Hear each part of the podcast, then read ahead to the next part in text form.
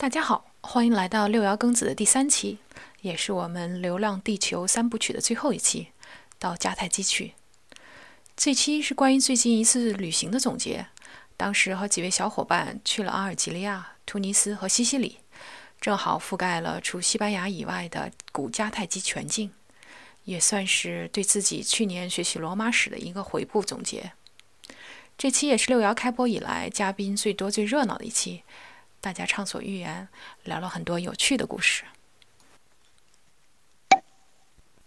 呃，今天非常欢迎这个我们呃去春节的时候一起去迦太基的小小伙伴一起加入今天的这个节目。我们当时组团的名字叫“酒肉毁灭迦太基”，所以这次旅程的这个不光有古迹，还有各种吃喝玩乐，非常有意思一次两周的回忆。啊，先介绍一下各位嘉宾，大家给大家打个招呼。Hello，大家好，我是这个上一期最后一期的嘉宾，这个 教授。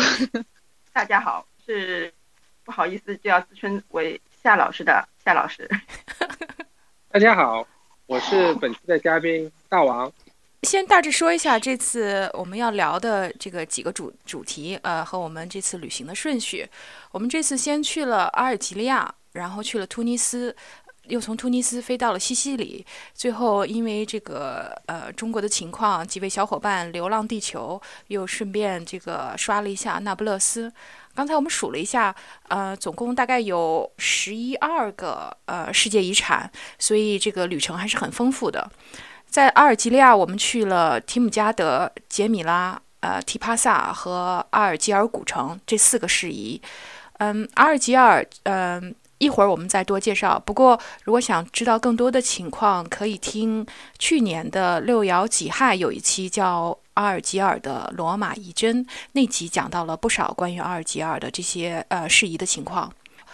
突尼斯事宜，我们去了著名的斗兽场、杜加罗马古城以及凯鲁万清真寺和它的古城。在西西里，我们去了阿格里真托的希腊神庙、罗马别墅。以及诺曼和阿拉伯风格呃融合在一起的这个蒙雷阿莱主教堂，然后那不勒斯，你们又刷了那哪几个呃事宜？那不勒斯其实我们主要的就是庞贝，它那个事宜它包括了很多个地方，比如说我们这个认知上的庞贝古城，以及它旁边的一些小的 villa 呀，还有一个小的这个这个类似于小庞贝，但是这个保存的状况比庞贝。情况还要更好的一个这个小城，它都是囊括在庞贝它这个事宜的这个名单的里边的。对对，呃，庞贝那个就考古区的话，它还有包括赫库兰尼姆嘛，以及就是之前的几个就是古罗马时代的这个 villa。那我们那个 villa 我们有看了两个啊，古罗马的这个别墅这样子。我觉得就是赫库兰尼姆，它可能是就是因为是在一个海边的城市，然后突然有这个火山的爆发，后来又是比较晚被发掘出来，所以保存状况非常的完好，还有很多就是木质的结构还在这个原址之上，所以嗯影响还是挺深。然后另外你们还走了阿马尔菲海岸，对吧？对对对，我们沿着这海岸线，因为我们一直最远到呃走到了那个萨勒诺嘛，因为我们想看那个帕埃斯图姆。那边因为是也是一个考古遗址，那边有三座古希腊的神庙，在同一个遗址上，这样子，所以说我们有去到那边，然后就是最后有回到那不勒斯，那不勒斯，嗯，看了那个他们的这个那不勒斯国家考古博物馆，包括那不勒斯本来的这个老城，呃，也是一个世界遗产。所以这次可以说是收获满满。虽然这个中间呃回程有一些起伏，但总的来说这两周半的时间，嗯，大家都感觉收获很大。嗯，先说一下为什么我们说叫去迦太基去，这几个我们去的几个地区跟迦太基又有什么关系？这当然就要回顾了这三次著名的布匿战争。在第一次布匿战争之前，呃，西西里是属于这个迦太基的。但是罗马因为当时正处于啊上升时期，所以第一次布匿战争是罗马和迦太基在西西里打了很很著名的一仗，最后迦太基失败，西西里然后划归了罗马。呃，在那期间后期还有这个阿基米德他们所在的这个呃叙拉古王国被罗马攻占，叙呃阿基米德也不幸被罗马战士杀死。第二次布匿战争就是最有名的这个汉尼拔从西班牙穿过阿尔卑斯山到了罗马，呃，跟我们这一段行程其实关联并不是特别大，除了最后那个。嗯，汉尼拔战败，他是在扎马，就是在突尼斯的扎马，呃，和这个西皮亚打了一仗，最后打败了。扎马现在这个地方虽然没有什么东西了，但是我们因为要怀念一下这个布匿战争，这个汉尼拔英雄，我们还专门去了一趟，在辽阔的平原上追忆了一下当年布匿战争的种种场景，大象、士兵、这个战车各种景象，在大家脑海里 意淫了一下。嗯，让我想起了这个有有有有一次，这个汉尼拔，我不记得是哪一次了。这个这个深情的去吻了一吻迦太基的土地，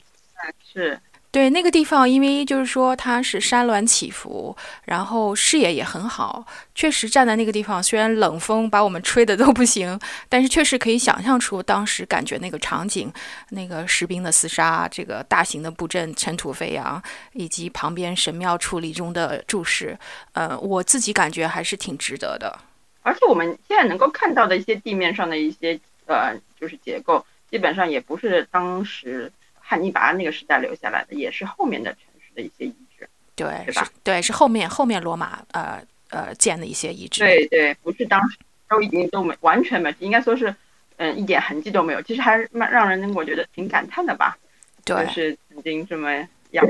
伟大的历史人物。对，而且导游说他已经近十年没有带人去过那个那个地方了，所以还是人迹罕至的一个地方。对，因为那个地方其实。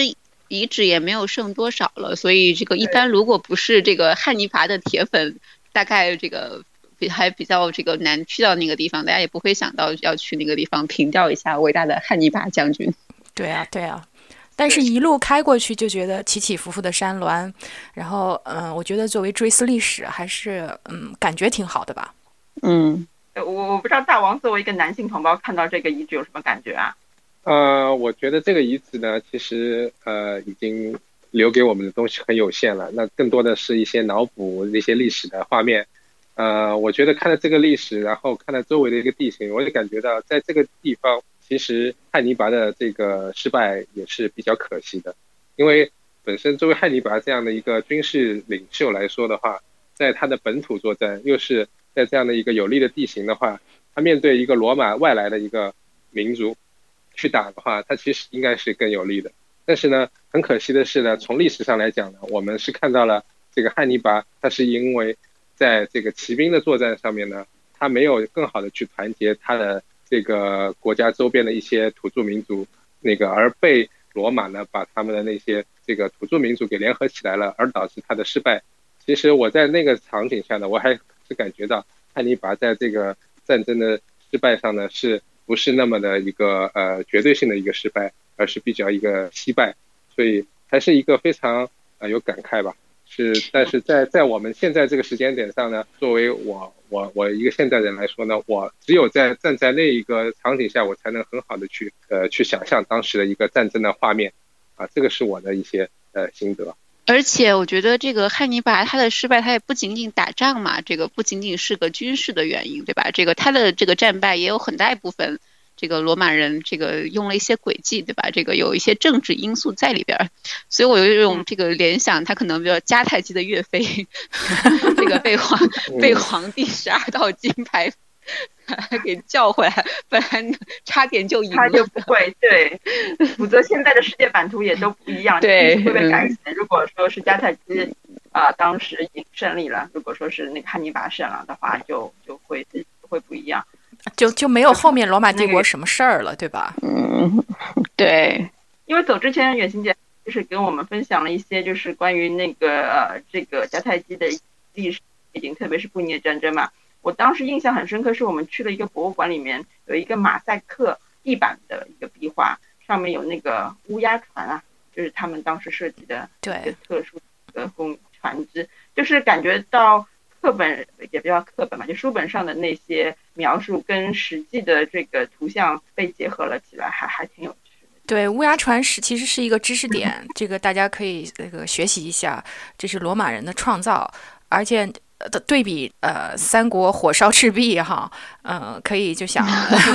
这个中国的这个战这个战术的这个利用还是有一有一定的这个差距的。是，因为一开始你跟我就是在描述那个船的时候，因为它可能是一个不是那么也不是个马赛克图片。就是感觉还是有一些，它是一个简笔画。对对对，我就感觉，嗯，这个东西到底是个怎么样的东西？但是看到了那个马赛像之后，就觉得，哎，呃，还是挺有历史感的，因为它毕一个千年流传下来的东西，然后好像更直观，然后更有代入感吧。就是我当时我看到那个马赛克地板壁画的时候那个。对，就是补充一下，那个夏老师说的那个图是我们在康斯坦丁的一个很小的一个一个 museum 啊看到的，那还是我们旅程开始的第一天还是第二天，对吧？对对对对，就被震撼到了，因为那个那个那个厅里正好有个巨幅的呃那个维纳斯的那个马赛克，对，一个整面墙的壁画，记得非常清楚。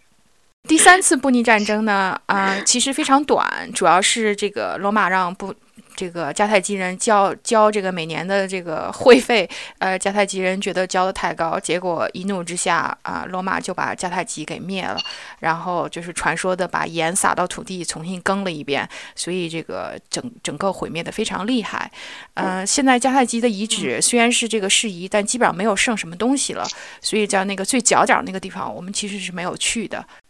但是就是我还想再说一下。后来呢，其实是到这个凯撒他执政了以后，因为罗马他这个经济发展、人口膨胀，所以他呃，凯撒他又开始重建迦太基，他移了很多民到这个迦太基那一带，然后这才是新的后面的我们看到的很多遗址都是从他那个开始的经营有关系的。而且这个元元老院元老院说这个迦太基必须被毁灭，让我想起了我们常说的一句话，叫做“中美之间必有一战”。对对啊，这也是这个地中海的老大和老二的战争嘛，所以这个历史无无循环往复。对我们这次嗯两周下来，最大的感受有两个，一个是这个对于马赛克画的这个了解，它的起源以及后面的和湿壁画的联系啊什么的；另外一个是我们看了很清楚的脉络的神庙的这个这几个样式的发展，所以我们今天也想专门着重谈一下这个对于马赛克画的感受和这个神庙的一些对比。嗯，那其实我我对于这个马赛克呢，其实因为我们这次也是看了非常多的马赛克，呃，包括有北非的，也包括有西西里的，也包括有意大利本土的。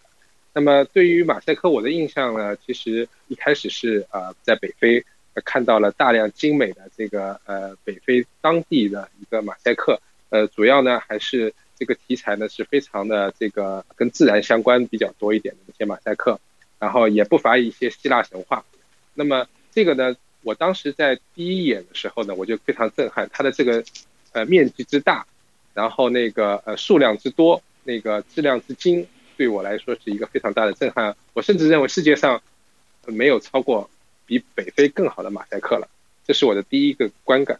那第二次我在西西里的时候呢，我的观感已经部分的被刷新了，因为这是当我们在这个当然，因为在北非的时候，我们大部分是在博物馆看的。是没有一个呃陛下观的这么样一个情景下去观看，更多的还是在于对这个马赛克本身啊没有融合到建筑上。但是在西西里，我们去看了那个罗马的那个别墅，既是有这个现场的这个别墅的一个原址，它是呈现的这个马赛克，那也是数量非常的大，然后呢也是非常的精美。那从这个角度来讲，我的认知就被刷新了，是因为它是一个实实景的一个呈现。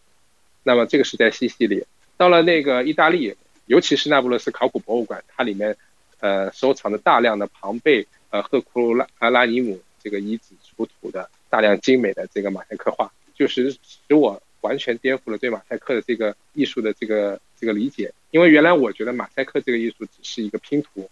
啊，而不是一个真正的绘画。那它可能是更多的是在于一个作为一个建筑的装饰，而不是一个艺术。那但是呢，我在这个那不勒斯国立博呃考古。博物馆看到的那些马赛克的画，让我产生了这个完全就不是一个装饰艺术，而是一个艺术这样的一个观感。因为当我看到有一幅非常小幅度的一个马赛克画，它的尺寸呃应该相当于我们现在一台笔记本电脑大，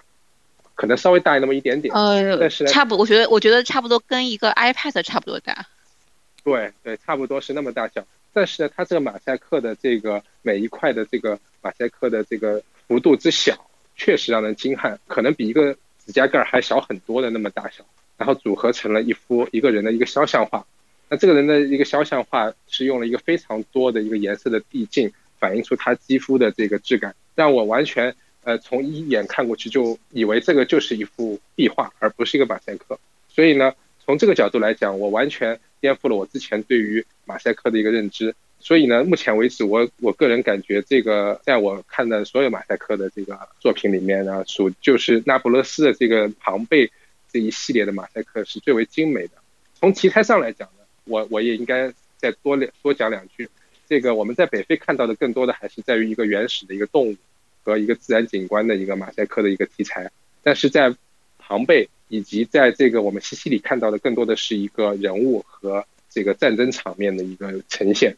就更多的一些跟人文相关的东西。所以呢，我觉得这个其实这两者之间其实是各有千秋，不能说是呃属这个题材上来讲谁高谁低。但是我们从这两个比较也可以看出，马赛克这个艺术其实它在不同地区它是有不同的一个呃特点在里面的，啊，所以这就是我对马赛克的一些分享。对，是的，我我非常同意这个大王的这样的一些这个见解和感想。我觉得首先我们当时我们第一站到了北非的时候，我们就被这个马赛克的这个所有的艺术给 shock 到了，对吧？这个第一个它的这个其实是非常精美的，比我们跟我们原来想象中的那种这个马赛克的一些比较呆板呀那些刻板的印象是非常不一样的。第二个，它的体量实在是太大了，嗯，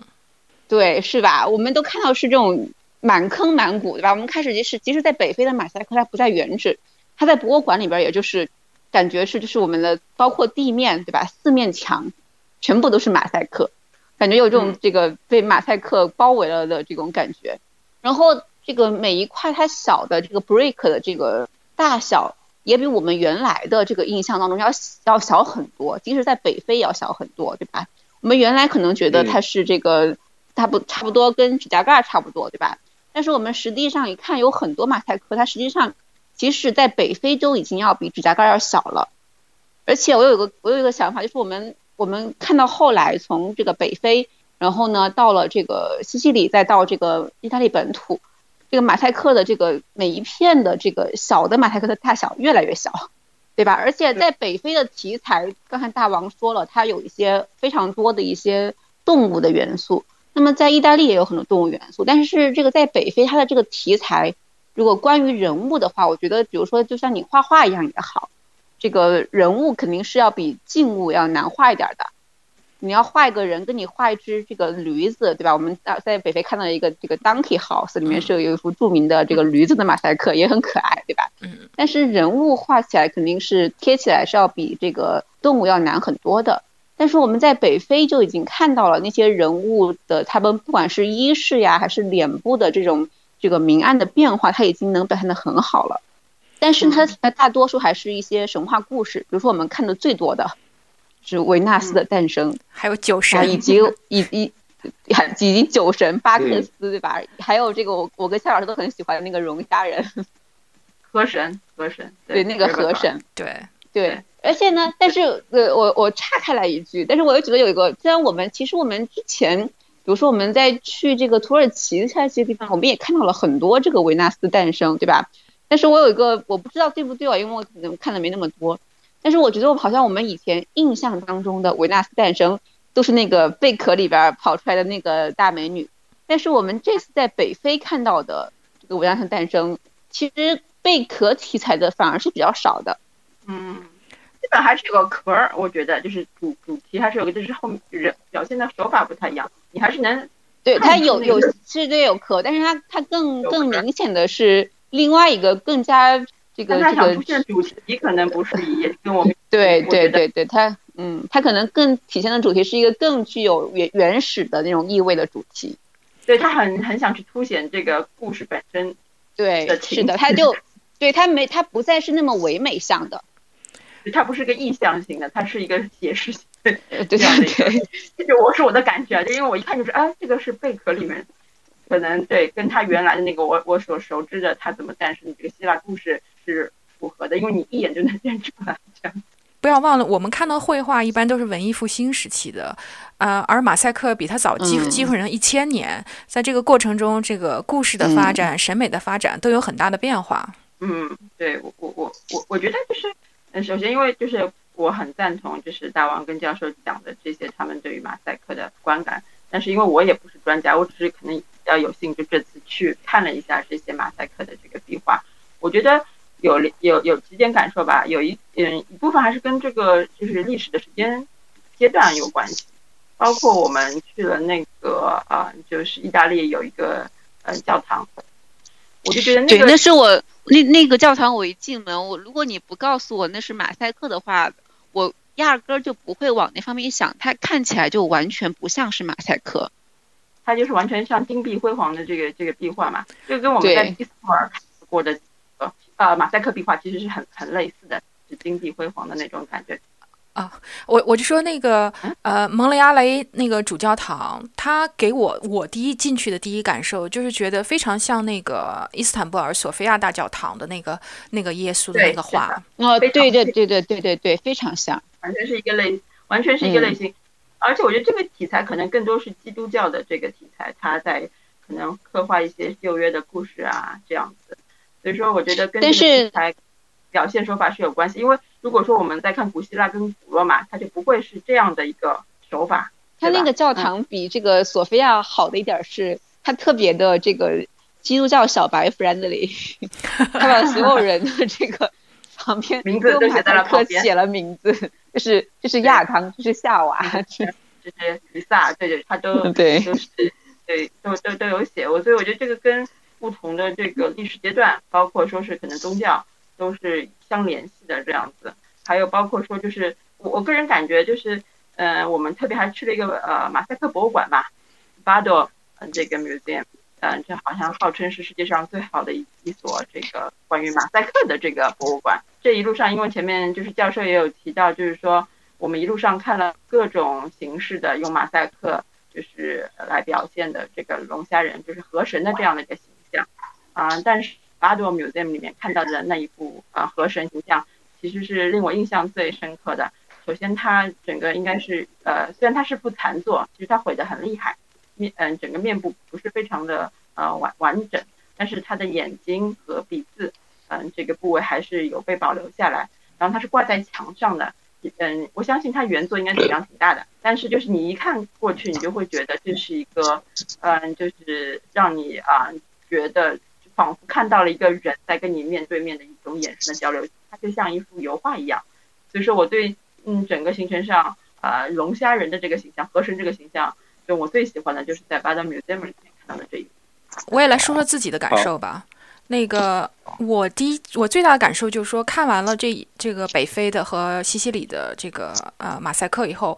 我立刻就能跟这个后面的油画它的那个历史感觉能接上了，因为我原来一直觉得就是说油画是从哪儿蹦出来的。但是看完了这些马赛克早期的罗马的画，我就觉得哦，这完全是一脉相承的。它的什么曲线啊，它的描述啊，光影啊什么的，你几乎就能够看到后面的翻版的各种样，就觉得它一直有粉本这么传下来的。这是我最大的感受。第二个感受就是在卡塞尔别墅，就像你们说的，因为它是在实地，都是铺在地上的，跟我们在呃博物馆的看的就就就不太一样。它那个，尤其它有一幅巨长的那个进门的那个，呃，各种战争的画面啊什么的，据说是北非过来的那个工匠铺的。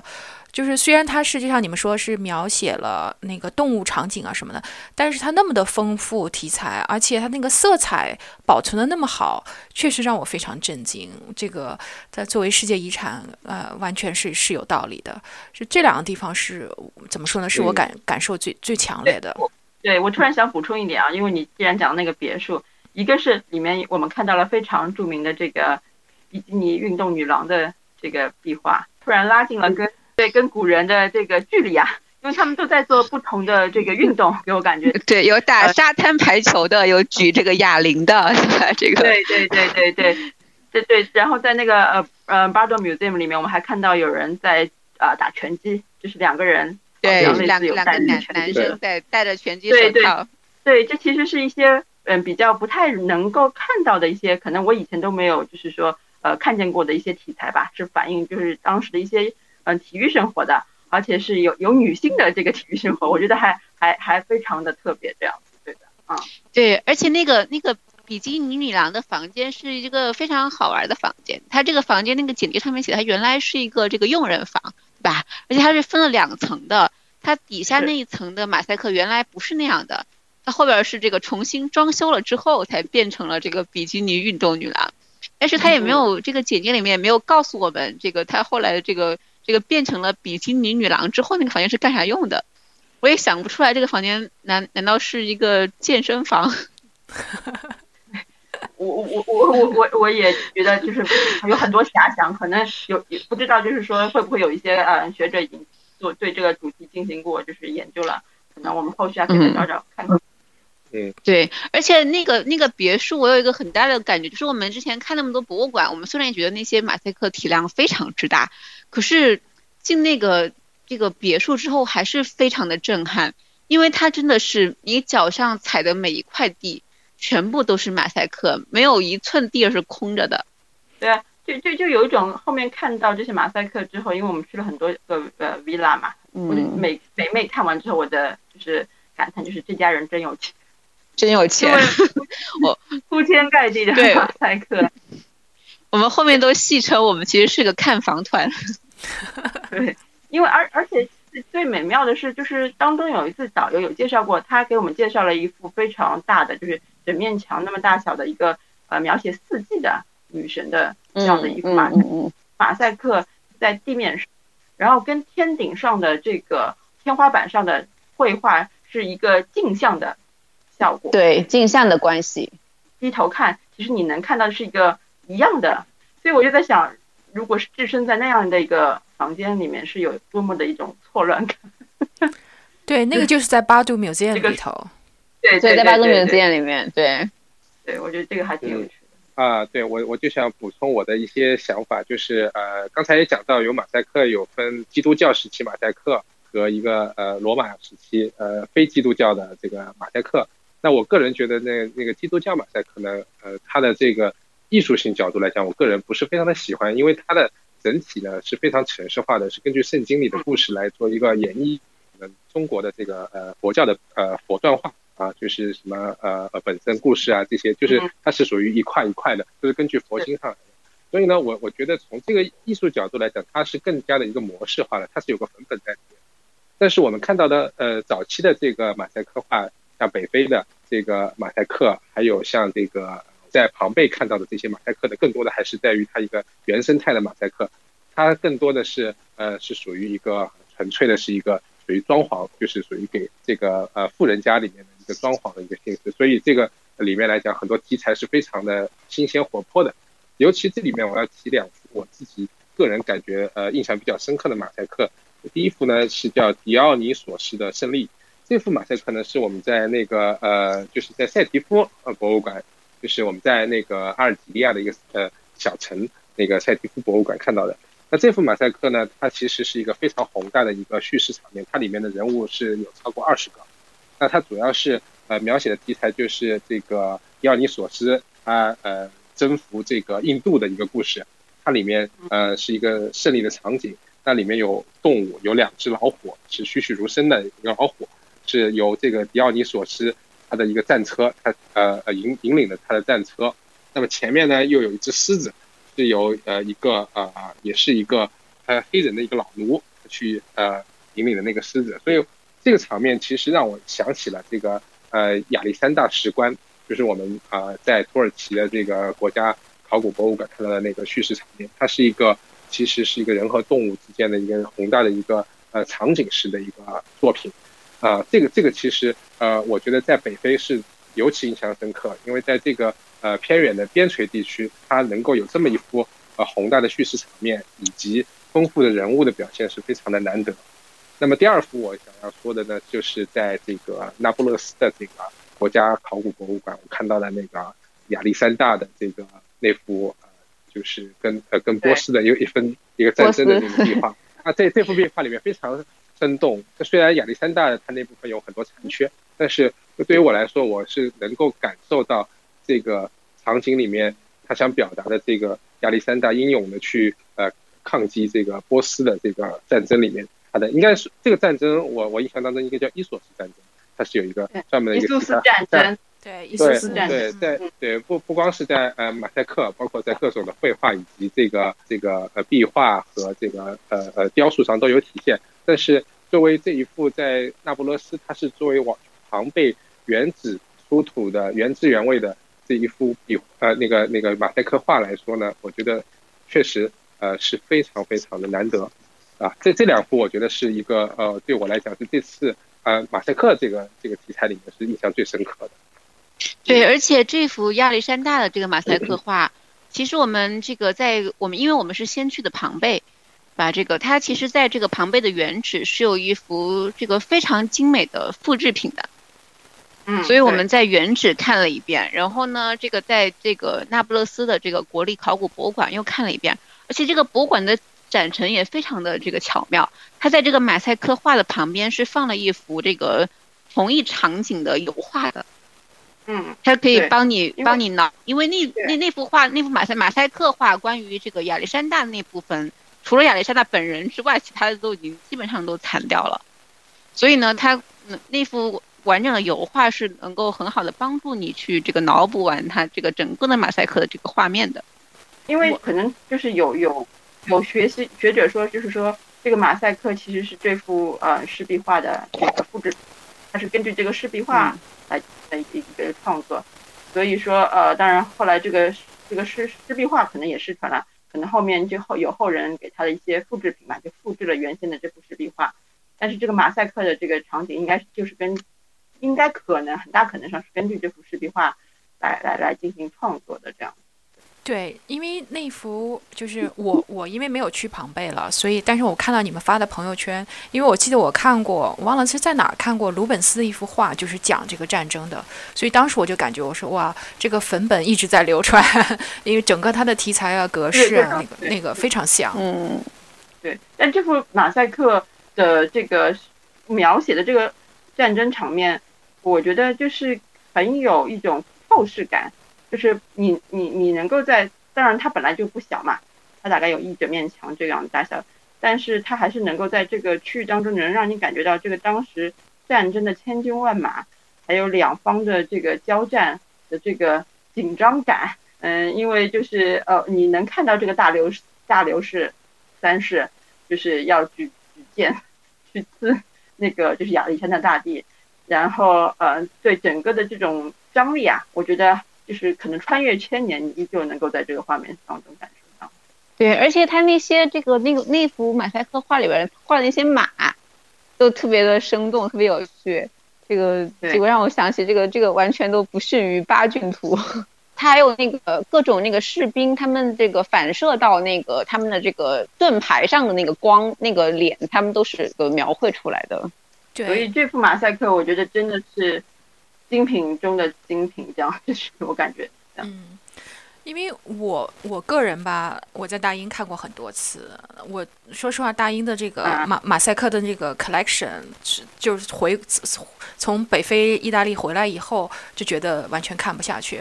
夏老师，你最近正好也 正好去过了大都会，来这个说说你跟大都会的这些对比的感受。我其实，在大都会没有主要看这个马赛克。因为我当时可能更多的 focus 是在那个中国的这个文物上面，但是确实就是大都会，我可能那个看马赛克更加多是走马观花形式的，但确实它也保存了就是呃量不少的这样的一个一个马赛克，但是我看到的好像更多的是偏向于希腊化时代的，没有说是很多希腊或者古罗马的这个时期的这个马赛克啊壁画，而不是可能到后期就是基督教或者说是。Medieval 这个对时期的这个马赛克形象这样子，但是跟北非和嗯意大利南部这些马赛克的壁画相比较，我觉得还是就是大巫见小巫吧。第一是体量不可同日而语，第二是我们真的有机会能能到原址上去看这些马赛克原本的这个陈列是陈列在哪里的，然后包括它当中也很多地方来介绍这个马赛克的设计跟。铺设的过程，因为也有一些图例嘛，就是这个感受是很直观的，我觉得。为了大家方便大家找寻，就是稍微说一下，我们是在阿尔及尔的阿尔及利亚的杰米拉，他的那个 museum 看到是北非第二大的这个呃马赛克画，然后是在巴杜 museum 突突尼斯的巴杜 museum 看到了北非最大的。当时我也想说，其实北非最大应该就是非洲最大了，这个撒哈拉以南也没有罗马 罗马的这个影响，对吧？嗯，所以，说，应该就说是非洲最最大的几块，我们都看到了，确实感觉非常有这个幸运。对。但是到了那个这个别墅之后，又感觉到我的妈呀，这个对对没有没有最大，只有更更大，对，是的。对，我我也我还想补充一下我。我自己个人比较喜欢的一幅，就是咱们在那个阿尔及尔、阿尔及利亚的那个提提巴萨旁边的那那个 Shisha Museum 里头那个 Stray Graces，呃，当时就觉得它的雕塑非常好了，但是就是说它那幅马赛克我非常喜欢，虽然就是说非常简单线条，但是这个这个三个女神这个姿态各种，我们还 cosplay 了一下，但是我就觉得，嗯，对，可以是小而美的精品之一吧。那个其实已经不算小了，因为我们后来在那不勒斯博物馆看到一幅更小的，但是那幅更小的就没有我们在学校那看的那幅好了，而且这个那幅喜欢到以至于我跟远行姐都马上立马把它设为了手机屏保。对，是的，确实是太漂亮了。所以我我觉得我们这次看完了，然后回过头再想，一年多前我们一起去土耳其看的那个，呃，我们在以弗所看到的一些壁画，就觉得。差距非常非常的大，所以我就觉得，如果大家真的对马赛克这个感兴趣的话，应该去。如果去北非比较困难，那至少应该去西西里看。对，可是我有一个就是疑问，就是其实以弗所当时已经是一个非常繁华的港口城市了，对吧？你看以弗所的遗址，其实已经在我们对比看了那么多遗址里面，已经算是保存的非常好，而且一看就是非常的那种奢华的那种地方，对吧？但是这个我们在北非，比如说我们看的那些遗址，其实都不算是一个中心城市，都甚至都有可能不算是城市了，对吧？比如说 Timga 的那些都是这个退伍老兵，类似于台湾眷村的地方。对 对，他都我觉得他连三线的可能最开始他连三线可能都算不上，就是一个这个这个眷村。他可能后来慢慢的发展成了一个这个三线小城镇，对吧？他。它的我我的意思，它的文化跟这个经济地位完全跟以弗所是这个不可同日而语的。那为什么它出来的那些马赛克画会比以弗所的要好那么多呢？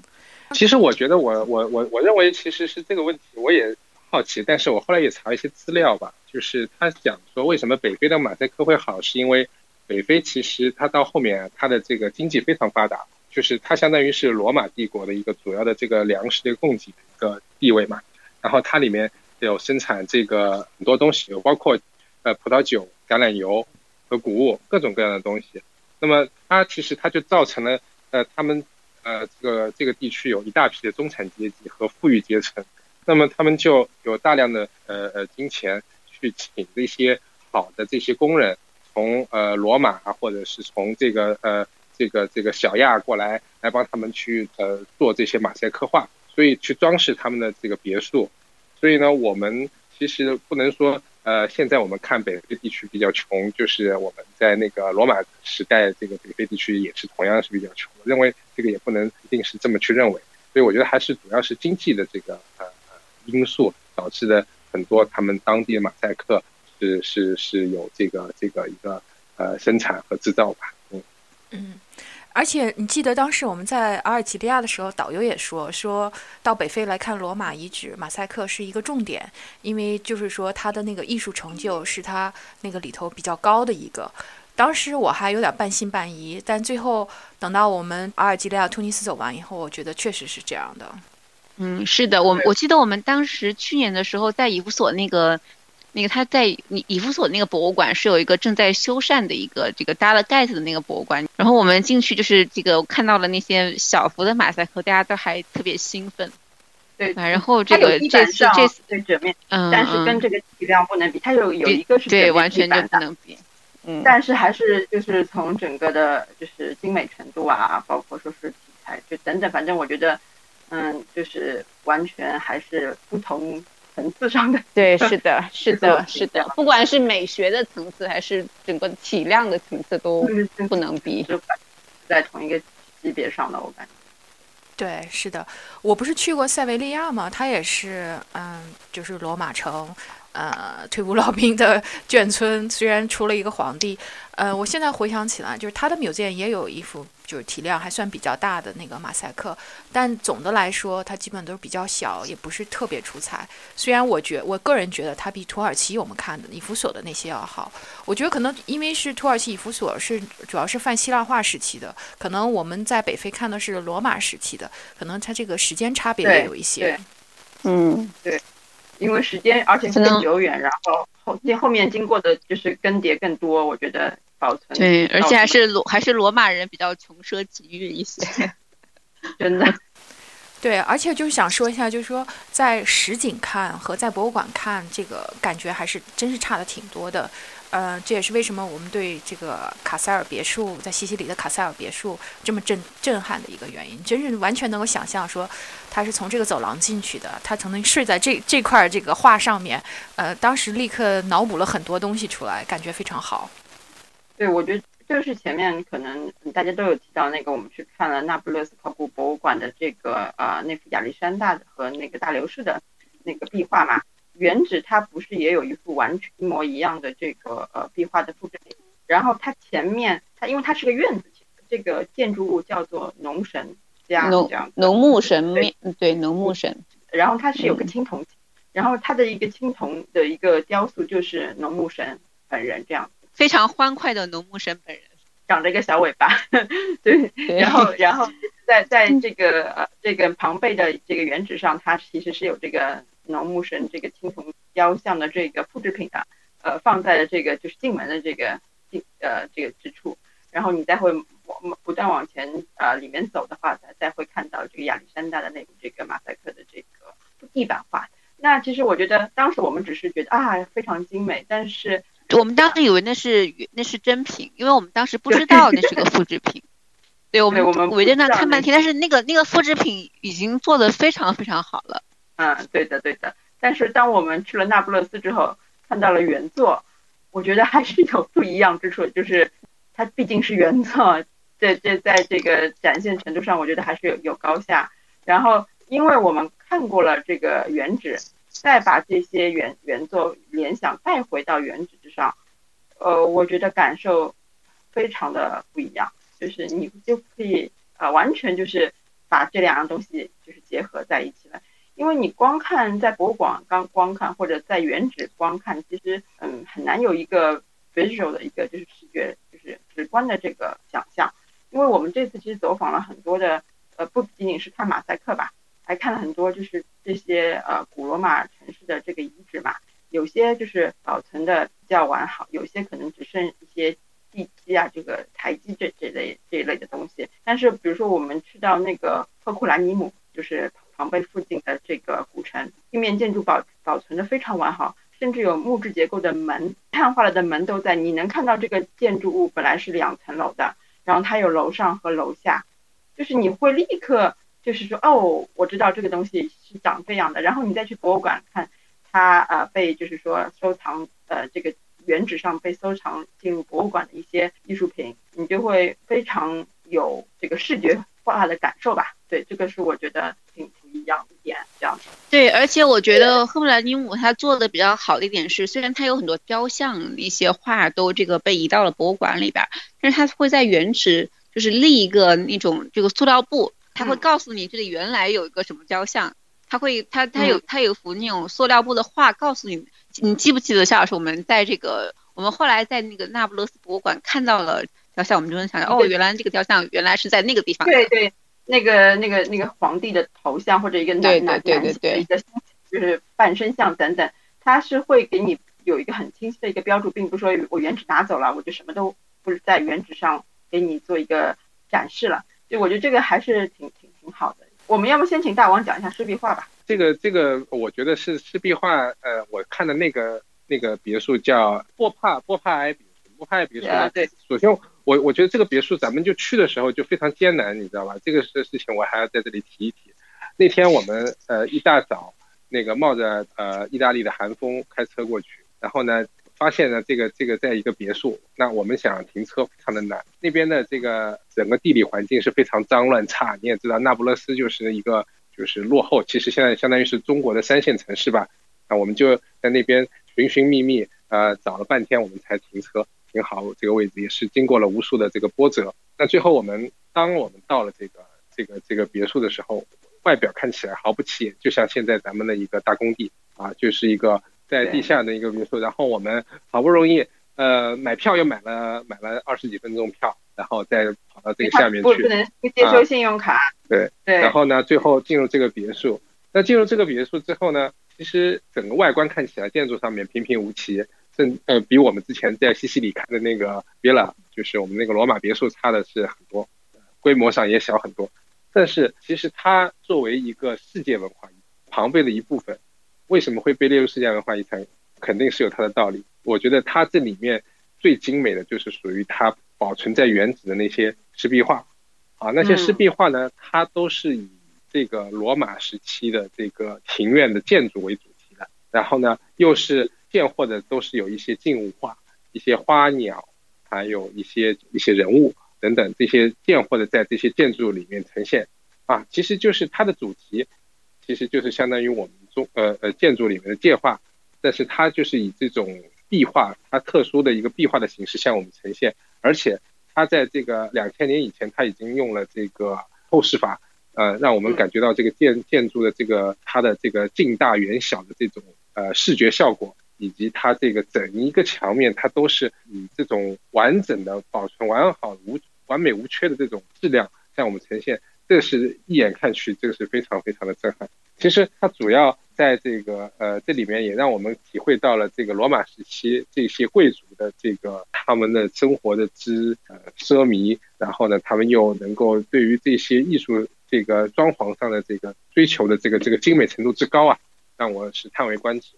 所以我我在这里，我其实对于那个别墅，对于那个石壁画，是我这次整个行程当中是印象非常深刻的。我补充一下，就就是这个大王对那个 villa 就是一直都有一种这个。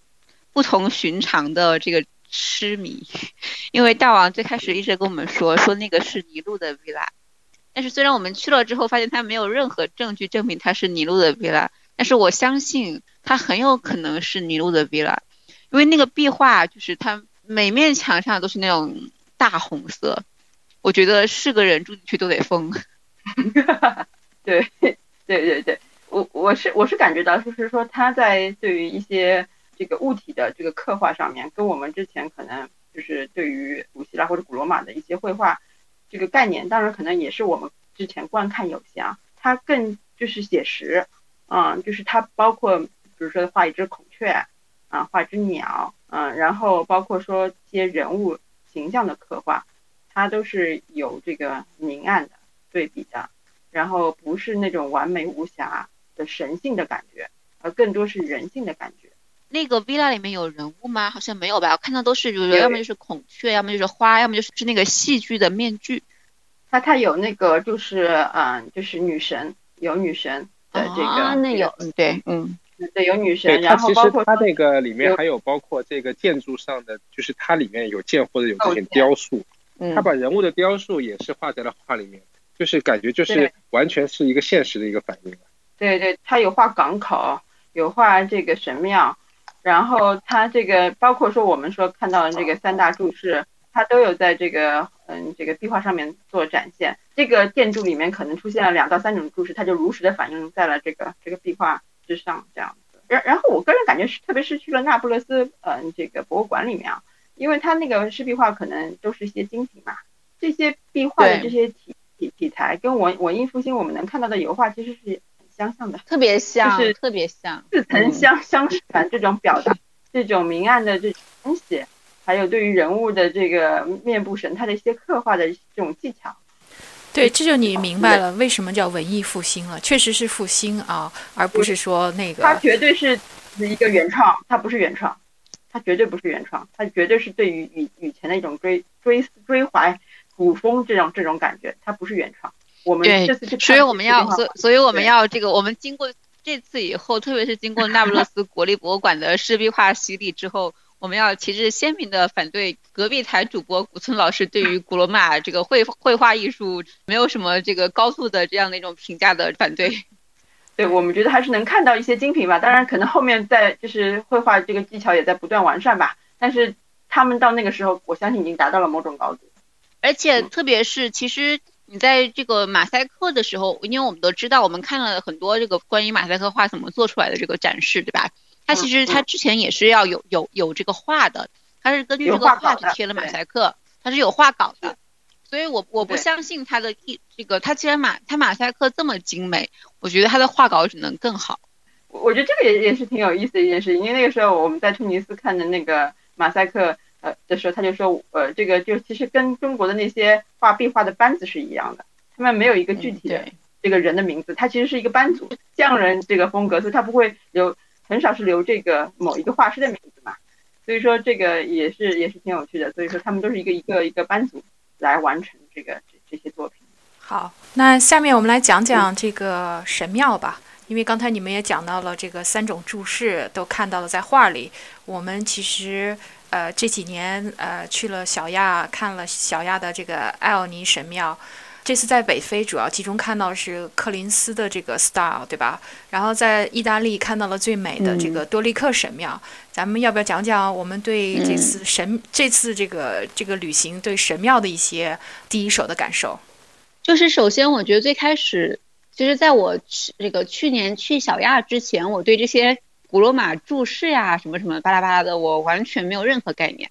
这个也是拜这个。我们刚才批判过的这个隔壁主播古村老师所赐，对吧？古村老师是一个建筑师，对吧？他给我们科普了这个各种各种注释，对吧？什么什么叫多雷克，什么叫艾奥尼，什么叫柯林斯？我在以前，我说实话，我完全都没有听过这几个词。但是，对吧？但是那个去了小亚之后，我觉得这个首先呢，如果大家有概念的话，大家可以脑中这个这个 picture 出来，这个多雷克什么样，对吧？就是一个直直的，对吧？这个，然后呢，柯林斯是那种有更条叶的，对吧？艾奥尼是那种这个小卷卷。然后呢，我觉得最开始我们去小亚的时候，我觉得作为一个女生的直觉，我会很喜欢这个艾奥尼，嗯，因为艾奥尼是一个非常的 elegant 的一种一种气质，细细长长的涡卷，非常的典雅，非常的修长，非常的符合你一个人的朴素的审美的。特别是我觉得女生会。第一眼，如果把三个柱子摆在你面前的话，我觉得虽然我也不能代表所有女生，但是我觉得我自己作为一个女生来看的话，我肯定第一眼会爱上的是艾奥尼，她是一个非常 elegant 的一个一个形象。但是这个这经过这次的这个，我们到了这个，特别是意大利之后，特别是这个在阿格里真托，以及我们后面这个远行姐这个回了这个大英之后，我们后面去的那个神庙。我们这个深刻的体会到了多利克是一个多么多么有打引号的正宫范儿的这样的一个这个注释，它能够完全的衬托出神庙那种庄重感，以及它完全的不古板。然后你在那个情况下，你能够知道，好像真的就只有多利克能够承载出这份神庙的这个所要表达的它的这些神性和厚重感的东西。而且特别是我们去的这两个这两个地方，我们当时的那个环境都特别好。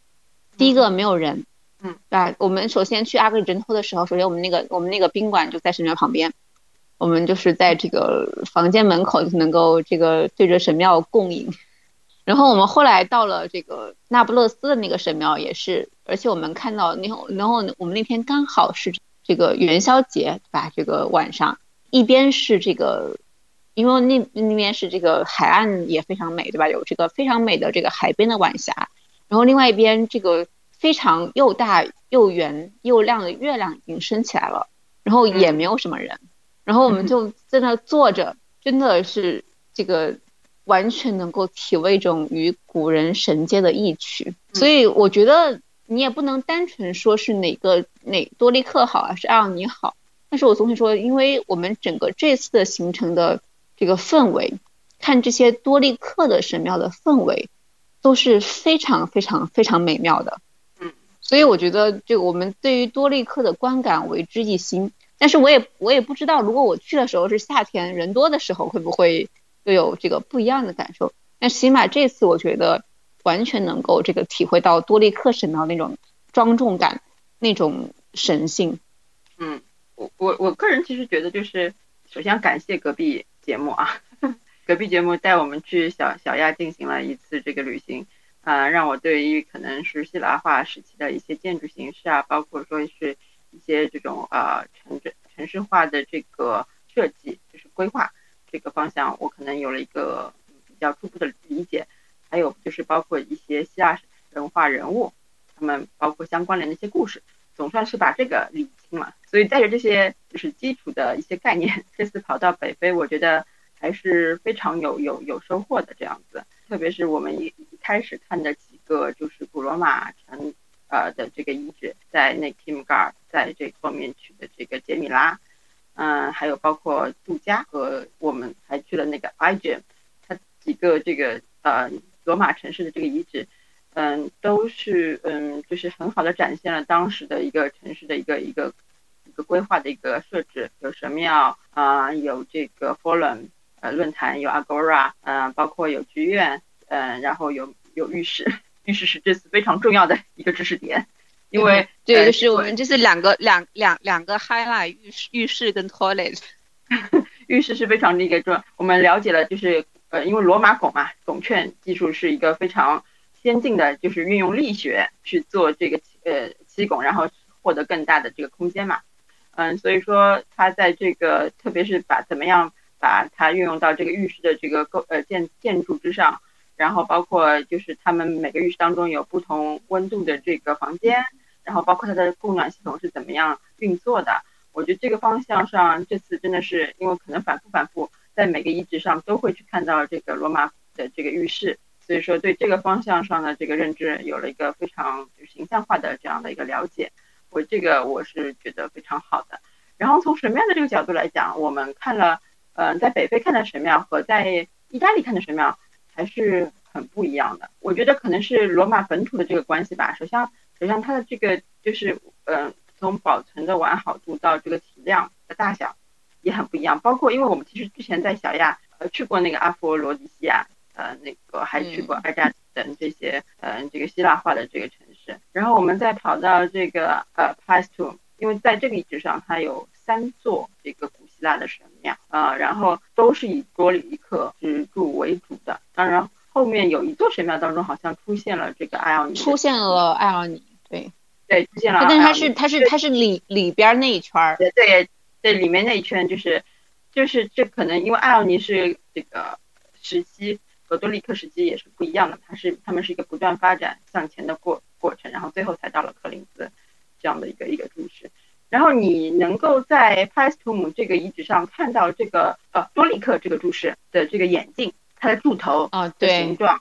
你能看它的那个弧弧度的这个这个柱柱柱柱头的这个弧度，能够显示出它是。呃，是早期还是晚期的这个这个多利克？多利克，它这个柱头的，对它它那个柱头，因为是一个碗状嘛，越圆的越早，所以它是他说他自己上面像一个呃这个中空的碗形这样子，是最早的这个多利克，然后就是不断演进这样子，它而且在这三座神庙都有，你可以去做比较，去看出他们确实可能是不同时期建造出来的，我这个是一个很，而且他们彼此挨的不并不遥远。就是很近这样子，我觉得这是一个很很棒的一个可能现就是实地的题材，你去看注这个注释的一个眼镜的这样的一个过程，然后这个你就在这样的一个神庙的这个环境之中，你能感出它的一种大气的这个风范，你就觉得这个多利克的美啊，在这座神庙中被这个很好的展现了出来，就是没有，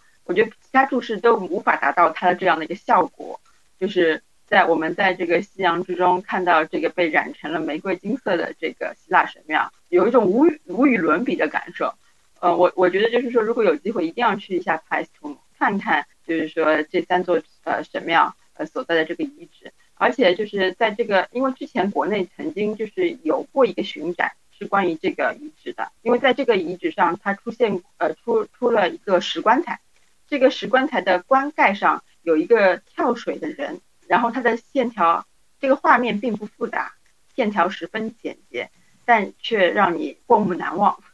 大家如果有兴趣可以去搜一搜。对，对我们我们之所以去这个遗址的直接原因，就是因为大王在国内看到了这个展。然后大王觉得这个这个展如此之好，那个原址肯定会更好，对吧？所以我们来请大王说一说他对这个遗址的感受。好的，其实呢，我觉得我们先说到这个神庙哈，那个我其实我个人直观的感受，只是也看了北非的神庙，看了意大利的神庙，我个人的感觉是一个比一个体量大，然后第二个感受是一个比一个完整。因为我们首先在北非，我们最早的时候是去的阿尔及利亚，看的那个蒂姆加德，看的是呃杰米拉。对吧？那些都是罗马时期的神庙，因为它本身它地处于这个罗马帝国的边陲嘛，它是属于一个相当于是一个呃卫城边陲的一个由军队所组成的一个它的组建的一个城市，那它的体量自然是比较小的，那么它的神庙也是相对来说比较简单一点啊，它的是呃主要还是一个啊我们所说的这个柯林斯的一个柱式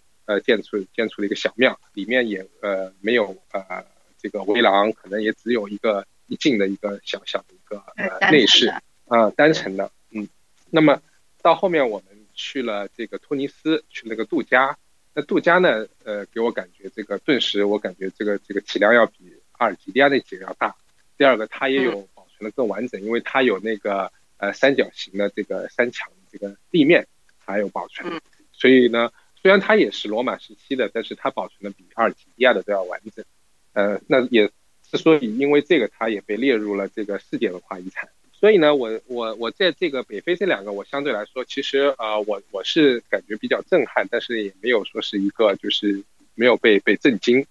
但是呢，当我到了这个呃西西里的时候呢，其实我首先我们第一天去的那个阿格里真托呃那个神庙，它有个叫神庙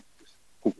啊，神庙谷里面有三个三个三个神庙。那这三个神庙里面呢，其实最完整的就是那个看的那个叫和谐神庙。那这个神庙呢，就是给我感觉就是一个完全是一个震惊的感觉了，因为它首先它非常的完整，它呃从整个建筑的角度来讲，它长宽高全部都是呃保那个保留了原来的这个古希腊时期的这个规制。那它也是一个多立克柱式，呃，算是我之前所有。神庙里面看到最完整的一个，而且它又是站在一个呃高高的山坡上，在它周围是没有比它更高的建筑了，是一览无余，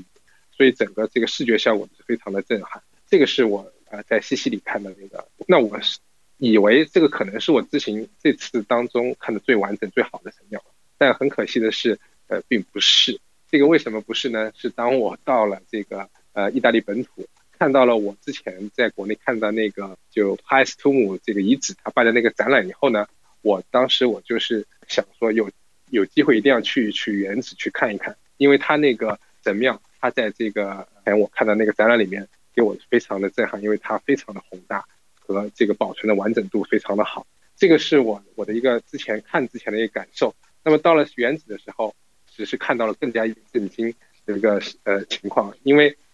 在那个原址上，我们看到了一个完整的城市。其实那个城市呢，也是原来是最早是古希腊时期的一个城市。那后来被罗马占领以后，那罗马在原址上又进行了一个大规模的复建。但是幸运的是，在这个原址上，它这几座神庙还是呃保留着这个古希腊时期的这个原来的这个呃神庙的这个原貌，没有经过没有经过一丝一毫的改动。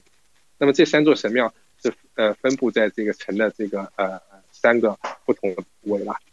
呃，但我在这里面尤其要提的这个呃神庙里面是想提的是这个叫尼普顿神庙。这个尼普顿神庙，呃，它是我目前看到以来是最完整、最精美、最复杂的一个神庙。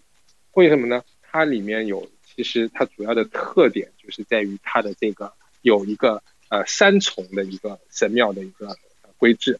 通常我们看的最大的神庙，呃，只有两，就是两外面一圈围廊，对，然后里面一圈内殿，对。那在这个神庙里面呢，它里面那圈内殿里面还有进一步的再隔出了一个围廊，围廊里面还有一个殿。那这个殿呢，它真正的就是属于它这个礼拜的这个殿。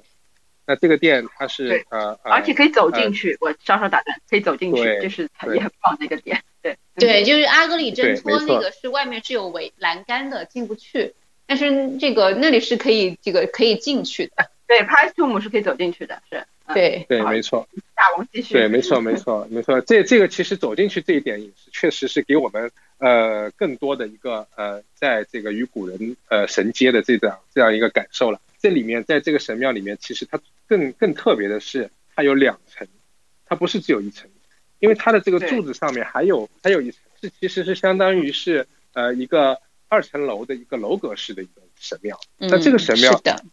其实这种这种呃形式，我在呃目前我个人的认知范围之内是没有看到的。这个确实，帕斯图姆是我目前看到这个雅典啊尼普顿神庙是呃非常非常呃震撼，可以说是最震撼的了。其实还有一个神庙叫雅典娜神庙，也同样震撼，它也同样完整，而且它的这个特点是在于它的由这个两种不同的柱式所构成的一座神庙，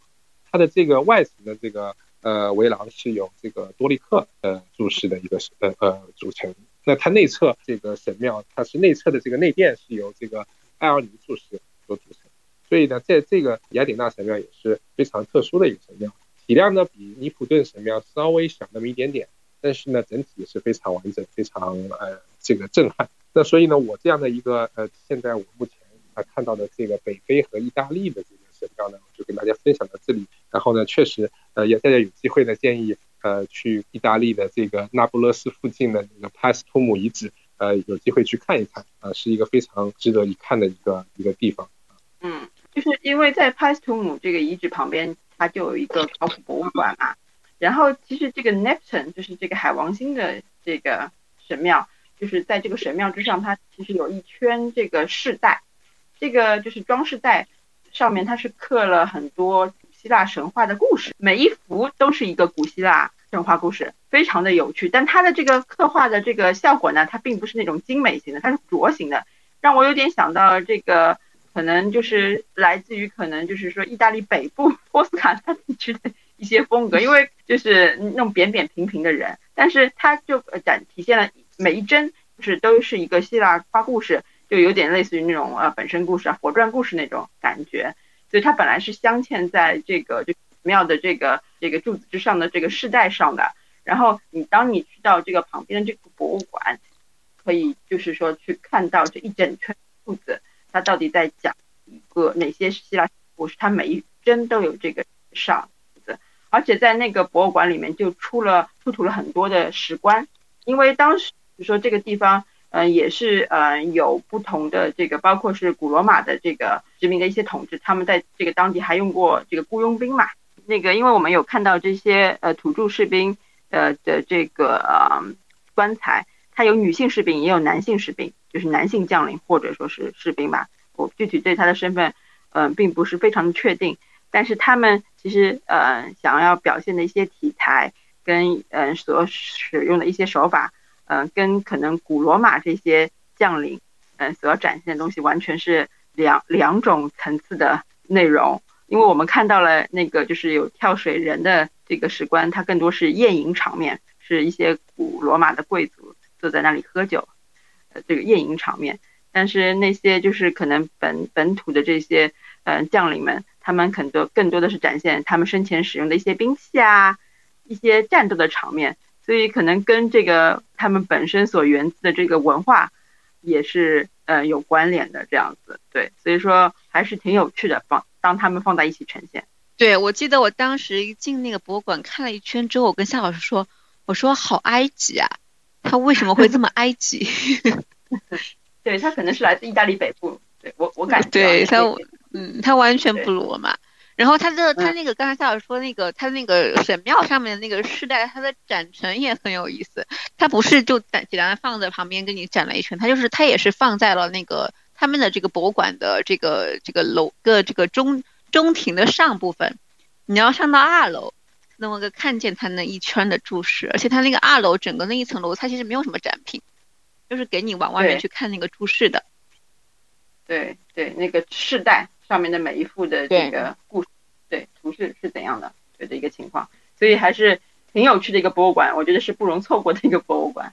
对，而且我们此行看到了很多就是那种小而美的博物馆，把除了我们最后在那不勒斯的这个博物馆接受到审美暴击之前，我们像比如说刚才这个帕斯特隆的博物馆，以及我们前面在这个阿尔及利亚看到那个那个山上那个博物馆，都是这个非常这个小而美的博物馆。嗯，对对对。对我，因为我说，因为我没有跟你们去那不勒斯，所以我我的感受可能跟你们稍微有一点不同。那我也来说一下自己的感受。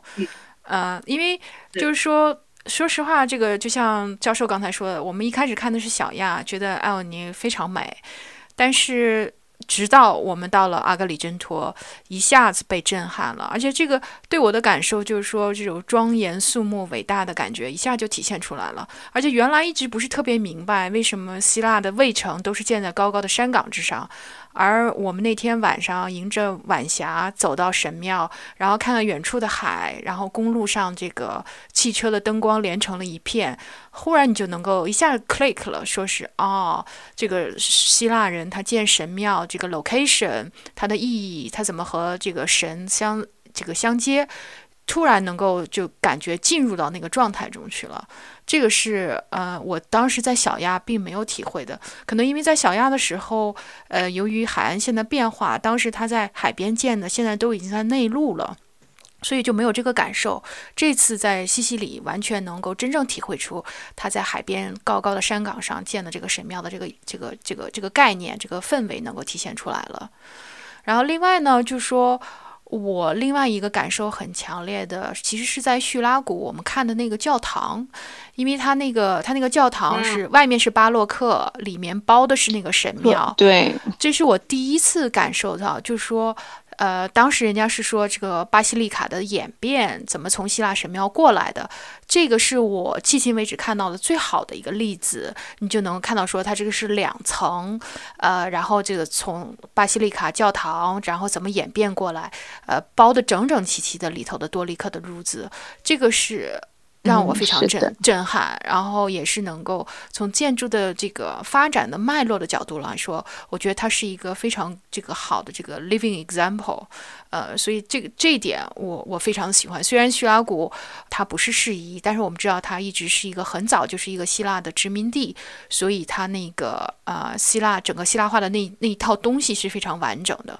所以当时我看完希拉古的神这个教堂。演变这个过程，我其实是非常高兴的，就是能够从从这个角度上来看。另外就是说，就像你们刚才说的这个注释，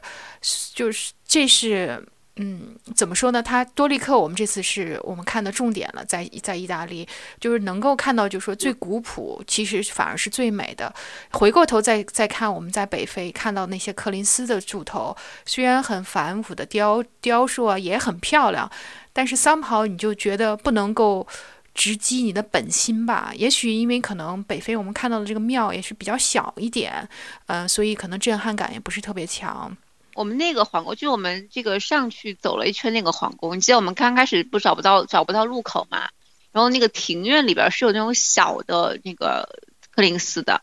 然后就是每个柱头上面的这个雕工全部都不一样，然后下面。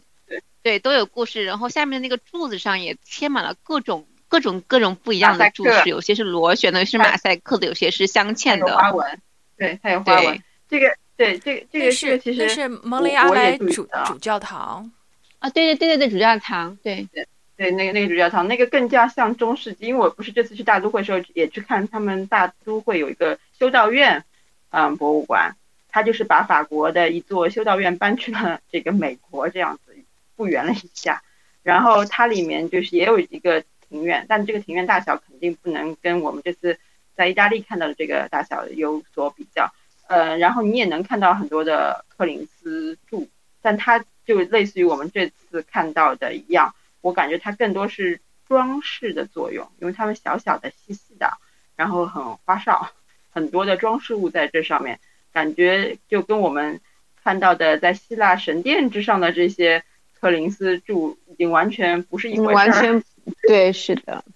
对，完全不是一回事，就可能跟我们中国的这个斗拱以后直到后期都不再沉重 是一个道理，只发挥了装饰的作用。所以说你还是能看到，就是说这个柱式的一个不断的往前发展，往前发展之后，它的这个着重的这个作用已经完全不一样了。对，同意。因为这个这个主教堂它为什么是适宜，就是因为它是融合了这个后期的诺曼风。呃，以及这个前面那个阿拉伯人的那些风格，再加上就是我们看到的柯林斯啊什么的，而且这个这个主教堂我还想说两句，就是说我们后期看到一些大的教堂，比如说米兰大教堂那些，它明明是哥特式，所以你的顶看的不是特别清楚。但是在西西里，我们看到几个教堂，对，你能看到它的这个人字拱，然后它的木结构，就是我完全可以脑补出来，就是当时希腊神殿就是这样的，然后它并没有做非常多的扩张。然后就直接改成了教堂，所以一个是叙拉古的教堂，一个是这个蒙雷阿莱这个主教堂，它这个顶，它那个木头搭的那个顶，让我感觉非常好。哦，咱们在墨西拿也看到的那个教堂也是那样的，所以我当时就说，我说啊，这次从这个看这个整个建筑的发展来看，我觉得这几个是一个 very good example，给我们看到了在各个时间点它的一些变化。我我在这里边还不得不补充一点。就是我们去了叙拉古，叙拉古是个很好的城城市，怪怪不得，对吧？怪不得要去当国师。那边我们也喝了好好喝的酒，喝到了这这这个这一路上就是比较，嗯，就是奶油味非常重的这个白葡萄。哎，话说我我昨天还下单买了一瓶这个西西里的酒。这个推荐那个霞多丽夏多内，对对，我们必须在这里力推这这个那个叙拉古的这个大那边的这个当地的白葡萄酒霞多丽的这个这个酒，他他们确实是一个有好酒的这个这个地方，这样。而且没有，我们这次去的都是产都是酒的产区，虽然我们的主题叫做“酒肉毁灭加叹息”嘛，对吧？这个其实北非也是一个传统的葡萄酒的产区，但是。这个法国人走了之后，他们的这个酒的这个质量就急转直下了。但是其实我们还是 still 喝到了阿尔及利亚的酒以及突尼斯的酒的。啊，我们在阿尔及利亚虽然我们在阿尔及利亚当地虽然没有买到阿尔及利亚酒，但是我们在机场是买了阿尔及利亚的酒的。然后在突尼斯你是可以在餐馆买到酒的，我们都喝了。但是这个相比较跟意大利还是这个没有办法比。但是不管是这个。西西里，西西里其实西西里和那不勒斯都是一个这个非常有名的这个意大利的这个产区，就是西西里就它就是西西里岛产区，然后那不勒斯它是叫做这个坎帕尼亚产区，坎帕尼亚省它是一个大的产区，然后这两个产区都非常有特色，尤其是这两个产区都有活火山，这个西西里有有这个火火山，然后这个当然这个这个那不勒斯也是有火山的。所以这两个产区的，而且都有非常非常他们自己产区非常有特色的，尤其是白葡萄。他们这个除了我们常见的这些，比如说我们在西西里喝的还是这个 Chardonnay，但是我们在这个那不勒斯喝的，你记不记得我们在那不勒斯喝的那个酒就已经不是霞多丽了，它是这个它是这个坎帕尼亚尼亚产区他们自己这个非常有特色的两两种两两种。这个两种，他们这个特色坎帕尼亚产区非常特色的这个葡萄，叫做菲亚诺和格雷科，他们两种白葡萄，别的地方是比较少的，只有坎帕尼亚产区才有的这两种白葡萄的混酿酒，就是我们在那个嗯，在哪个就是那个有陶瓷那个盘子的那个餐厅，那个餐厅喝到了我们那次就是他说他们那个餐厅最贵的那瓶酒，就是用这个菲亚诺和克雷斯两种白葡萄混酿的，非常好喝。是在那个索呃索伦托，索伦托就是咱们那次晚上在一个寒风的晚上，我们在那边呃一个小镇上，当地应该算是呃最呃最有档次的一个餐厅。对，还有在 那个萨克斯乐手的这个伴奏下进餐的那个晚餐。我们从神庙无缝对接转到了这个酒 啊，酒，因为因为因为为什么就是。呃，我们这次其实就是出行的这个时机嘛，其实也也很特殊啊。帕勒莫这样坐坐了夜船去了那个那不勒斯，我们就是一一不登呃船的时候，就受到了这个船医的这个特殊照顾，给我们每个人都关黑屋量了体温，嗯，然后就公司也跟这个这个船医结下了这个交情啊，所以他后来还请我们喝了一次，跟教授就一路泡这个。老船医的话，因为这个老船医一看就是纵横四海的老江湖。呃，那个老船医后来给我发了这个 我操！我操！不愧对，不不嗯不愧是意大利人，你知道他说啥吗？那我就跟他说，嗯我说我们已经要，我们我们已经这个 leaving Italy，然后他说哦，你已经要走啦，这个嗯这个那这个我国家就已经意大利已经不是那个意大利了，因为你不在，然后对他他反正就希望可以可以在空气中闻到你的气息，就是那种你知道，看见人就撩的这种本性。哎呀，说说说起来，这个跟跟那个在那个那不勒斯那艘渡轮上做的那个那一夜还是很很难忘的啊。呃，首先我们在那个就是帕勒莫嘛，分分别以后，在那个港口上，我们呃拿到了船票，但是呢，我们本以为我们能够顺利的登船呢，结果呢，可能呃原来这个西西里也受到了中国这个疫情呃新闻的影响啊，那个把我们单独的叫到一个小房间里面去测了体温，那在这个而且由于是我们这个开开始最开始从突尼斯进帕勒莫的时候是没有受到任何的、对吧差别待遇的，连体温都没有量过。对，就可能就是觉得呃，觉得哎呀，怎么怎么那个会遭到这种待遇啊？当时呢，其实我个人心里面呢是觉得非常的不悦，那个那个，但是呢，这个我发现那个我们两位那个女同学啊，在在这个跟这个传译的交流当中呢，非常的愉快，呃，成功的把这个传译呢，呃，这个化敌为友。在这个在这个过程当中，我们晚上在船舱里面呢，也有一段那个长谈。那个时候就是我们在船舱里面一起在喝酒，那个可能正打算收摊儿的时候，那个老船医就那个可能他也下班了，过来喝一杯。那么看到我们呢，然后就也就是礼貌性的邀请他跟我们一起坐一会儿。那没想到这一坐就是坐了两三个小时了。那个而且这其中传译呢他也是还主动给我们，他说给我们 buy second round。对对对，也为我们 买买了一轮酒。那其实呢，呃，我们在这过程当中呢，因为我我我也是对于这个意大利不太不太了解，所以呢，呃，也是跟他探讨了很多关于这个当地的风土人情了。那么他正好这个老船医呢，其实他的经历非常的丰富，他是当地的本地人，他也有在当地有他的这个房子，也有一艘游艇。其实看起来这个小日子过得也是非常的滋润的。他以前也曾经到过各种国家嘛，包括到中国来，呃，也也待过几年，在游轮上也是做船医，包括到澳洲、到美国，他都是在当地是工作过一段时间，可以说是人生经历是非常的丰富。说到这个意大利的，他其实那个我听得出来，他其实对于目前的状况也不是非常的满意。这当中呢，其实我其实出于个呃个人的兴趣，我就问他了一个稍微略带敏感的一个问题，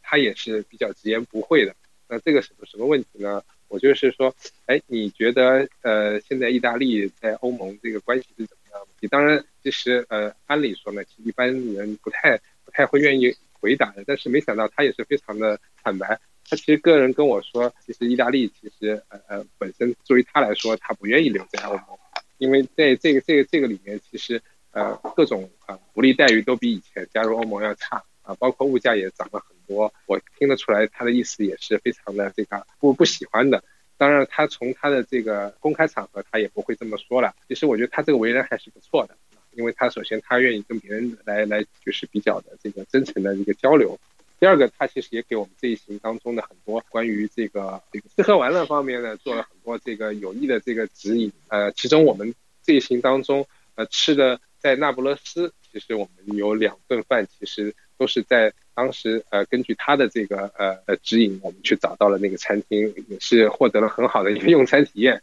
第一个，其实我们就是在那个帕斯图姆啊，就是我们看那个神庙这个附近，我们去了，他告诉我们一家，其实也是做那个。呃，奶酪奶酪工厂，一个农场，嗯，对，应该是说对他自己这这里面养牛，有自己的奶酪工厂，然后有自己的这个做的这个各种皮皮具的用品，还有他的这个餐厅以及甜品房等等。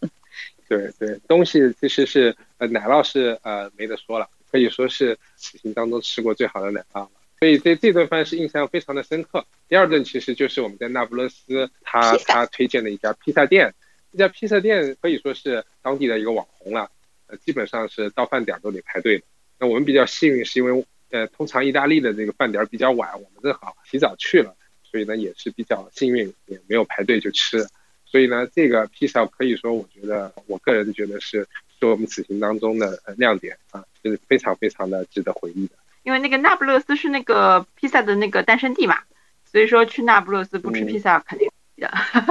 其实总体来说，我觉得这次呃旅行基本上我们呃舌尖上是没有，可以说是舌尖上的意大利以及这个我们酒杯里的意大利。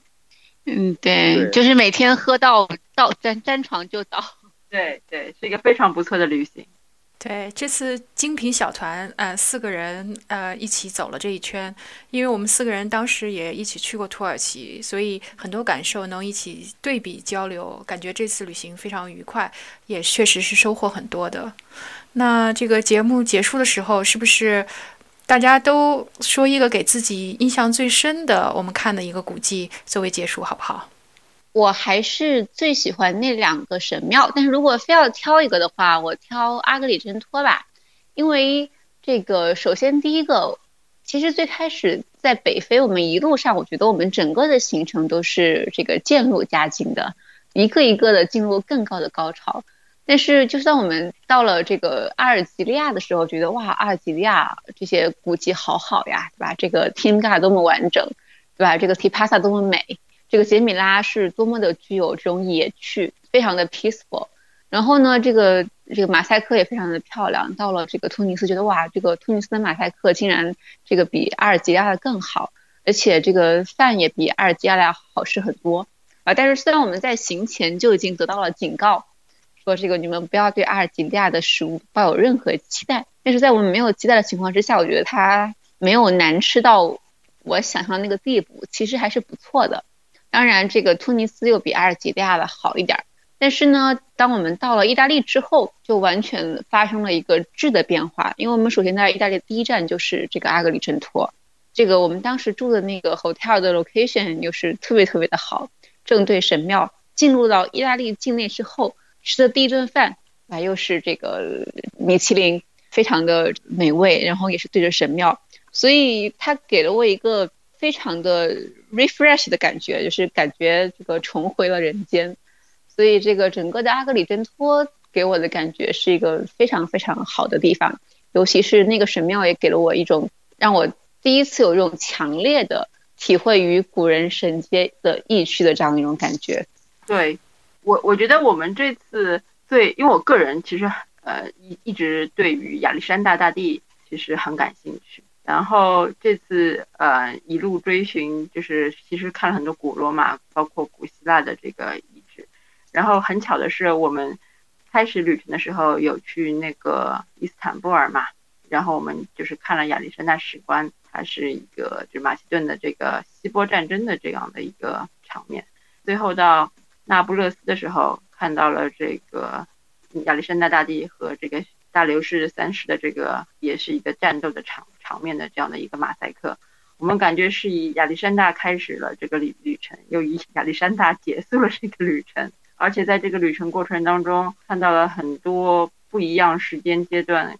跟就是社会状况下的这个艺术作品。其实我个人还是非常喜欢那个帕斯图姆的。嗯，不管是它的地理位置，还是它的建筑，包括它的这个遗址当中挖掘出来的各种的这个文物，嗯，都让我印象非常深刻。所以，我我觉得总体来说，这个行程主题非常明确，收获也是非常的大，内心觉得非常的感恩吧。对，在这么一个这个戏戏剧化的二零一二零的这个开年的时时时间段，依旧能够有这么样一次还算比较顺利的行程，我觉得。是一个莫大的一个一个幸运吧。其实我对本次旅行当中印象最深刻的呢，其实还是在最后。其实我们看的那个那不勒斯考古博物馆，对于我来讲是一个最最呃难忘的一个一个地点。啊，为什么这么说呢？其实第一个就是我们讲的那不勒斯这个博物馆，它的这个藏品之丰富，我可以说在欧洲的所有博物馆里面也排了进前五。呃，因为它里面的藏品。有两部分组那，主要第一部分呢，就是庞贝和这个那不勒斯周边的那些遗址的这个出土这些文物，包括这个石壁画和马赛克，可以说是在世界所有的这个博物馆里面也是算得上是最精美，没有之一，应该说是这么讲。这个是它的一个呃一大块，第二块是呃那个那不勒斯王室法尔内塞他们这个呃王室他们的一个呃收藏品，包括它的这个。相当丰富的这个呃大理石的这个雕塑，应该说是精美绝伦的。呃，其中有包括呃这个很有名的一个发那个公牛，一个一个大型的一个公牛雕塑，还有一个就是赫拉克里斯的一个休息的一个一个大型的雕塑，这个都是呃可以说是世界雕塑呃史上应该是属于很出名的。所以这个博物馆可以说是我本本次这个旅行当中吧，是一个应该说是一个一个视觉上的享受，应该算是这么说。为什么说光有这个呃博物馆藏品还不够呢？但是因为我我可能想说，这个其实对我来说，另外一个震撼是说那不勒斯它这个博物馆之内和之外的巨大的一个反差了。因为那个我们在这个呃那不勒斯这个博物馆里面享受了视觉的盛宴、文化的熏陶之后呢，当我们踏出了这个博物馆，就看到了一个迥然不同的一个画面，就是对我们来说也是一个很大的一个冲击。因为首先它这个那不勒斯这个城市。这个市容市貌可以说是脏乱差，啊，比我们的国内的第三线小县城还要差。第二个就是整个交通设施啊，这个路呃路面的平整度是相当的糟糕了。因为我自己在这次这次旅行当中是开车的，我是非常深有体会。这个路面是坑坑洼洼，没有一块好地方。然后呢，包括停车也是非常的糟糕。所以呢，我觉得这个是跟它的博物馆简直就像是两个世界。这个世界就是这样子的。呃，有美好也有丑陋，你必须得要去呃接受，对吧？你必须得要去同时的去去包容。那么，我觉得这也是告诉我们，在日我们生活当中要多一点的包容，多一点的这个理解。啊，要享受好的，也要能接受差的。嗯，那那我也来说一下我的感受。我因为很遗憾，呃，必须要回去这个搬砖，所以没有跟你们去那不勒斯。以我来，没有，只有你。你你你好好搬砖，我们才能好好买包。嗯，但是就是我从总体上来说，虽然呃北非我们筹划了很久，也很向往，但是西西里说实话是出乎我的意料，因为就是没有想到它那么美。大家一直说西西里是这个黑手党的老家，所以当时我们走之前也有一些犹豫，说不知道我们看到是什么景象。但是我就记得我们从突尼斯飞过来的时候，一下飞机沿着海岸开一一路开过去，嗯，这个葡萄藤下是那个黄色的油菜花。然后我们在阿格里真托走向神殿的那个第二天的早晨，我跟教授，呃，专门起了一个早去走走到另外一个神殿，一路的樱花盛开，就是说完全美的像呃一个世外桃源。尤其是一边读着国内发生的那些新闻，非常痛心。而又看到这么一个完全不一样的世界，沉浸在这个古迹之中，沉浸在这个自然的美好之中，沉浸在这些马赛克美丽的这个这个把我们的这个 wow factor 之中，所以就是是一个非常强烈的对比。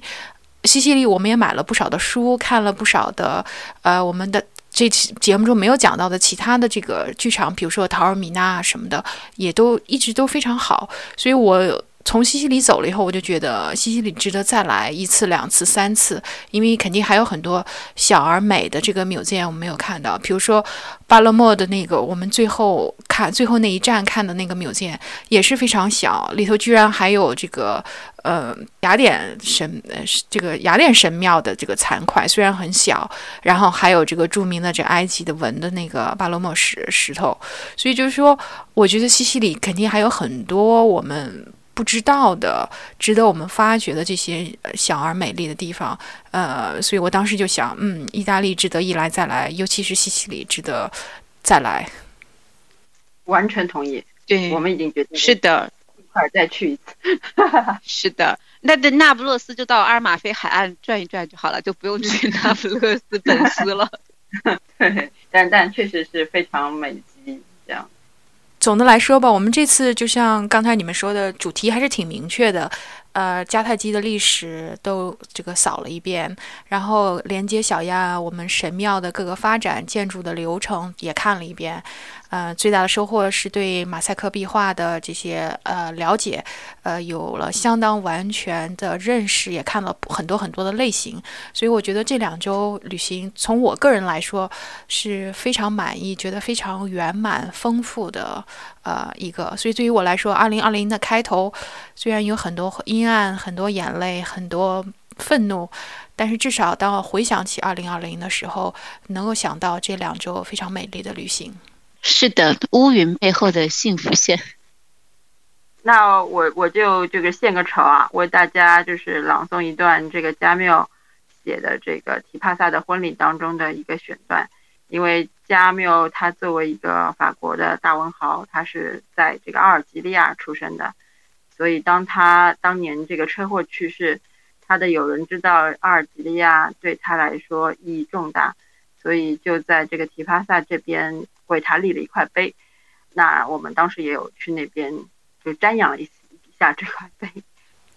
这里我明白了什么是所谓荣誉、无限爱恋的权利。在人世间，只有一种爱情，紧紧搂抱一个女人，这也是留得由天界下凡入海的那种意趣。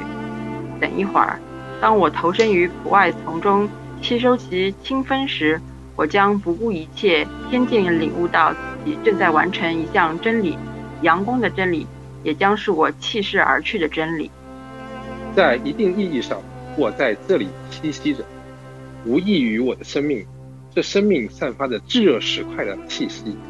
洋溢着大海的呼啸和刚刚放喉歌唱的蝉鸣。和风清新，天空湛蓝，我深深热爱这生命，并且要自由自在地谈到它。它使我对自己人的境遇感到自豪。但人家常告诫我，没有什么可以骄傲的。不对，有。这太阳，这海洋。我那跳跃着青春的心灵，我那散发咸味的躯体以及开阔的环境，温情和荣誉就在这环境中，在黄蓝交织中汇合。我的力量和才能就应当用于征服这一切上。这儿的一切都听任我完好无缺，我不放任自身的任何东西，也不戴任何假面具。我只需耐心学习生活的深奥知识，